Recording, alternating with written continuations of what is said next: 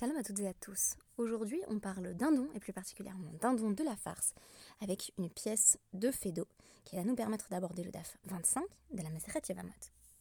Vous n'ignorez pas que Fédo est particulièrement connu pour ses pièces grivoises auxquelles on donne le nom de vaudeville. Le vaudeville est un type de comédie fondé sur le comique de situation, particulièrement en vogue vers la fin du 19e siècle. Bien souvent, le vaudeville se caractérise par des histoires grivoises d'adultère et par conséquent par la récurrence des euh, personnages de la femme, de l'amant et du mari cocufié qui sont à la source du comique de situation évoqué juste avant. Dans le dindon de Fédo, on a affaire à une intrigue, à plusieurs protagonistes, puisque on rencontre d'abord le personnage de Pontagnac, le dindon de la farce qui finira seul à la fin de la pièce, qui poursuit Lucienne, elle-même mariée, à Vatelin. Pontagnac va s'efforcer de séduire Lucienne, qui sera conquise par Rédillon, l'ami du couple.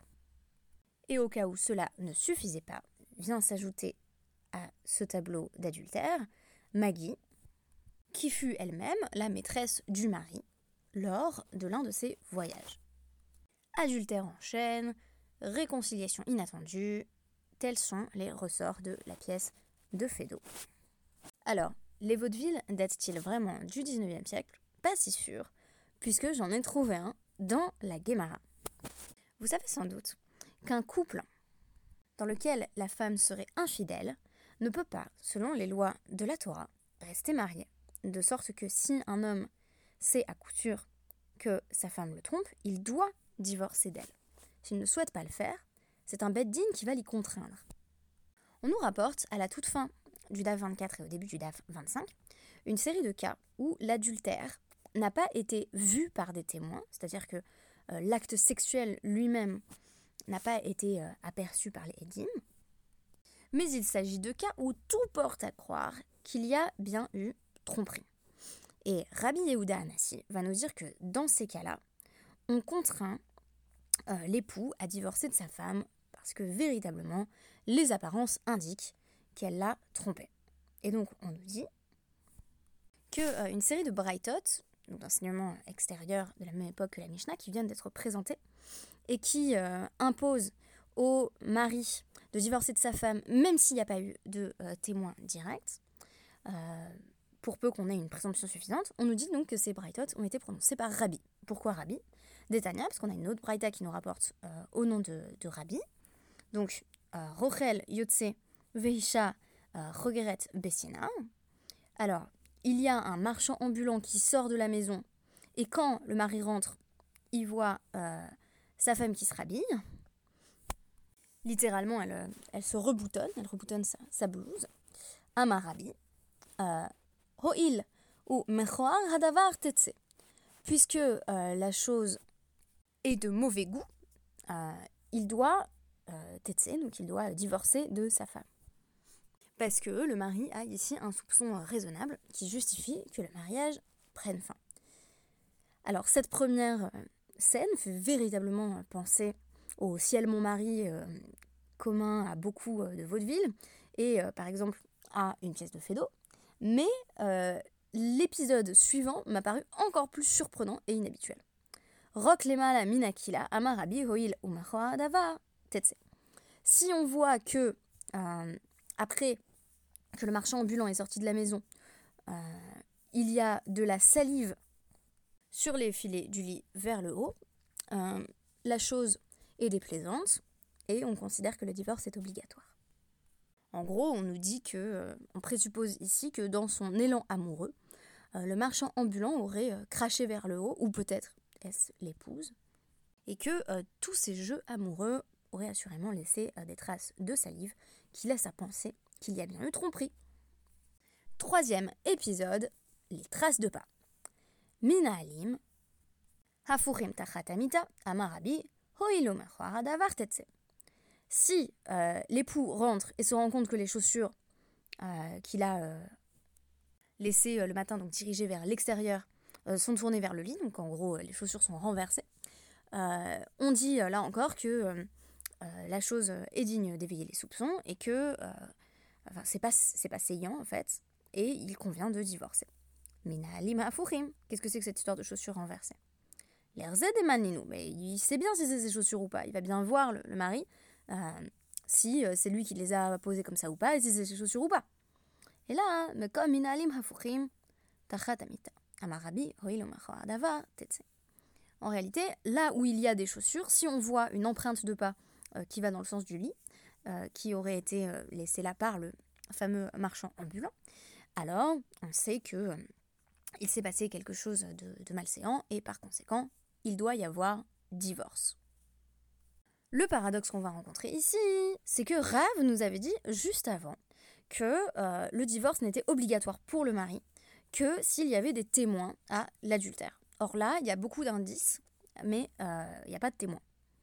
Donc on nous dit Vehilcheta kafte de Rav, Vehilcheta kafte de Rabbi. La halacha suit à la fois Rav et Rabbi. Rabbi Yehuda ainsi. C'est surprenant parce que Rav nous dit d'un côté qu'il n'y a besoin de divorcer que s'il y a des témoins, et Rabbi Yehuda Anassi suggère que, en réalité, le divorce est nécessaire dès que le mari aperçoit quelque chose qui est vraiment de nature à éveiller euh, les soupçons de la personne la plus innocente.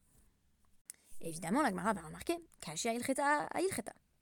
Les deux halakhot semblent contradictoires. Lokashia, en réalité, elles ne le sont pas. Ha bekala defasek, ha bekala delopasek. En réalité, euh, là où on suit euh, Rav c'est dans le cas d'une rumeur qui s'est éteinte, c'est-à-dire que l'épouse était euh, soupçonnée euh, déjà de, tromper son mari, donc elle avait mauvaise réputation. Et du coup, cette rumeur a cessé de circuler à son sujet. Donc, on s'est dit, bon, voilà, c'était simplement une brève rumeur et il n'y a peut-être pas lieu de se fonder sur ça. Par conséquent, on a besoin de témoins pour assurer le fait qu'elle ait véritablement trompé son mari. Mais, ha, là où on suit Rabbi, c'est le cas d'une rumeur qui ne cesse pas. C'est-à-dire tout le monde dit, écoute, euh, honnêtement, ta femme, elle te trompe avec euh, le marchand ambulant, et puis tout le monde sur ça sur la place du marché. Euh, et vous savez que la femme de Plony, elle, elle le trompe avec le marchand ambulant. et là, eh bien, il va pouvoir s'appuyer sur des indices concrets qu'il aurait trouvés dans, dans, la chambre à coucher, ou sur le fait que sa femme se rhabille au plus vite, pour s'assurer du fait qu'effectivement, elle le trompe. Alors on nous dit, Kala Delopasek, Velekaedim, Kirabi. Si euh, la rumeur ne s'éteint pas, continue à circuler sur cette femme, même s'il n'y a pas de témoin, on va suivre Rabbi, c'est-à-dire qu'on on va euh, prendre en compte euh, les indices un petit peu dignes de, soupçon, et on va donc suivre l'avis de, de Rabbi Yodanasi. Kala Depasek, Veikaedim, et si la rumeur a cessé, mais qu'il y a eu des témoins. Donc il y a deux témoins qui viennent dire devant le Beddin Nous avons vu euh, euh, cette femme s'unir avec un autre homme que son mari, qui Rave. On suit la vie de Rave et on oblige le mari à divorcer de cette femme qui le trompe. Et là, on se retrouve en plein Gossip Girl, hein. ça fait toujours plaisir, avec Aladello passé quatre camins. Combien de temps faut-il pour considérer que la rumeur euh, ne s'interrompt plus? Amar Abaye, Amralié. Abaye rapporte au nom de sa mère adoptive. Domé Demata Yoma Uflaga la durée de vie euh, d'une rumeur dans la ville, en ville, c'est un jour et demi. Donc, euh, on considère qu'elle ne cesse pas si on dit encore de cette femme qu'elle trompe son mari après un jour et demi. Vélo amaran, et là, delo euh, psak, bene ou vene. et cela ne s'applique que si on parle que de ça pendant un jour et demi. Donc, il n'y a pas eu d'interruption de, la rumeur. Aval psak, bene ou vene, ha psak.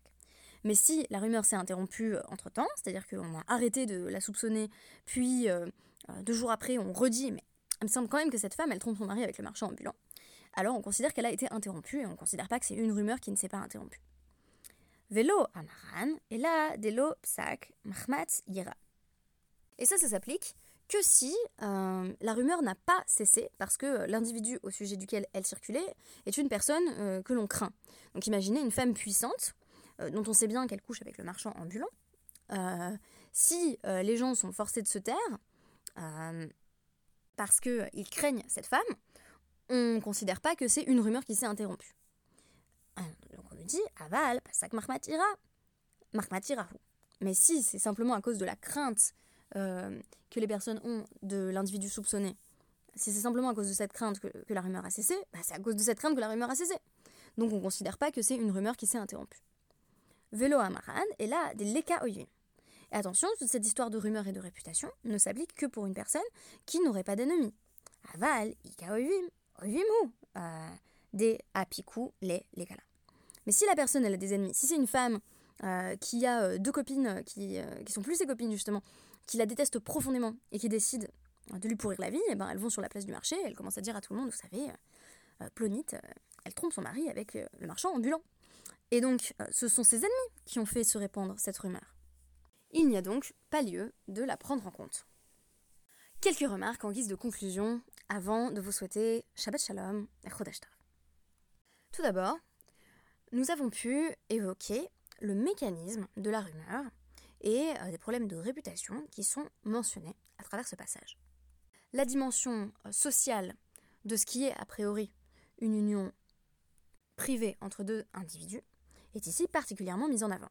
En effet, le couple n'est pas responsable de euh, son choix d'accepter ou non la tromperie. On force en réalité le mari à divorcer à partir du moment où il a des indices suffisants pour euh, se douter que euh, sa femme le trompe. De plus, le critère même de la rumeur, même s'il a des paramètres qui permettent de ne pas croire tout un chacun, indique que, en fait, le couple ne s'appartient pas vraiment à lui-même. Il est en quelque sorte livré en pâture au regard et fait l'objet de discours du public et j'ai l'impression que de manière générale, dans la tradition juive, le couple n'est jamais que pour lui-même. C'est-à-dire qu'on ne peut pas vraiment exister séparément. Quelque chose qui me fait penser à ça, parce qu'on est invité ce Shabbat, c'est précisément la logique des invitations de Shabbat. En fait, on est sans cesse en train de faire rentrer des personnes dans notre intimité, d'une manière qui semble parfois un peu déroutante à nos amis non juifs et non juives. Quand on dit bah oui, on invite des gens euh, tous les Shabbats, on nous dit mais quelle galère d'organisation, et il y a quand même des gens chez soi après pendant presque toute la journée. Et en réalité, euh, ça ne fait que refléter le fait que, à mon sens, euh, les couples ne sont pas euh, des, unités séparées, des îlots. les couples ne sont pas atomisés, ne sont pas des familles nucléaires, mais au contraire sont ouvertes sur le monde, sont des, des unités ouvertes sur le monde, qui ont un élément d'intériorité bien entendu essentiel, mais qui, dans une certaine mesure, sont définies par le collectif. Je peux comprendre que vous trouviez ça un petit peu surprenant, voire un petit peu violent, parce que ça implique qu'on se laisse partiellement définir par autrui, mais il me semble que c'est ainsi que les paramètres du couple sont définis dans ce texte, le seul fait que le Bedin puisse s'en mêler, mais non seulement cela, mais aussi que la collectivité sociale puisse s'en mêler, me semble aller dans cette direction de lecture. En d'autres termes, on n'est jamais en couple simplement à deux, on a à faire face au regard social et aux commentaires de tout un chacun. Et là encore, ça ne veut pas dire qu'on croit toutes les rumeurs de façon indiscriminée, puisqu'il s'agit d'en évaluer la justesse à partir de critères objectifs, comme par exemple la possibilité que euh, la personne euh, qui euh, voit cette rumeur propagée est tout simplement des ennemis, ou le fait qu'il s'agisse d'une simple rumeur éphémère. Ma seconde remarque sera la suivante. La Torah n'aime pas le vaudeville. Rabbi Yehuda Anassi s'oppose en effet fermement à toutes ces situations ambiguës où on pourrait avoir l'impression que la femme vient de tromper son mari. Elle l'a peut-être fait, peut-être pas, mais tout prête à croire qu'elle l'a bien fait. Tout cela est considéré comme malséant et est suffisant pour légitimer une nécessité de divorce entre mari et femme. On comprend mieux les règles du Yichud dans ce contexte qui ont précisément pour but d'éviter ce genre de situation d'ambiguïté.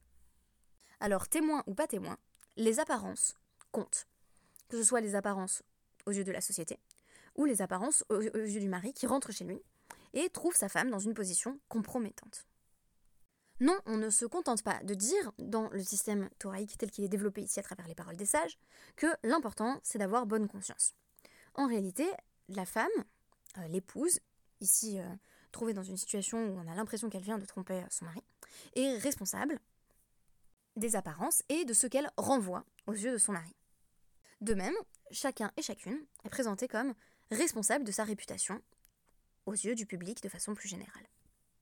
On aime beaucoup voir dans l'expression Kol Israël Revim Zelazé, nous sommes tous co-responsables, une forme de solidarité collective. Mais il faut aussi percevoir euh, le pendant peut-être un peu plus déplaisant de ce que cela signifie, à savoir que nous sommes effectivement, en tant que peuple, euh, interdépendants. Nous ne sommes pas exonérés du regard des autres. Nous ne pouvons pas vivre avec la seule sincérité de nos intentions et la certitude de bien faire en réalité, il faut tenir compte des apparences, ce qui me semble d'ailleurs lié à un ensemble de lois auxquelles on donne le nom de maritaïne, ce qui, là encore, s'expose au regard et donnerait à penser que l'on puisse commettre une transgression.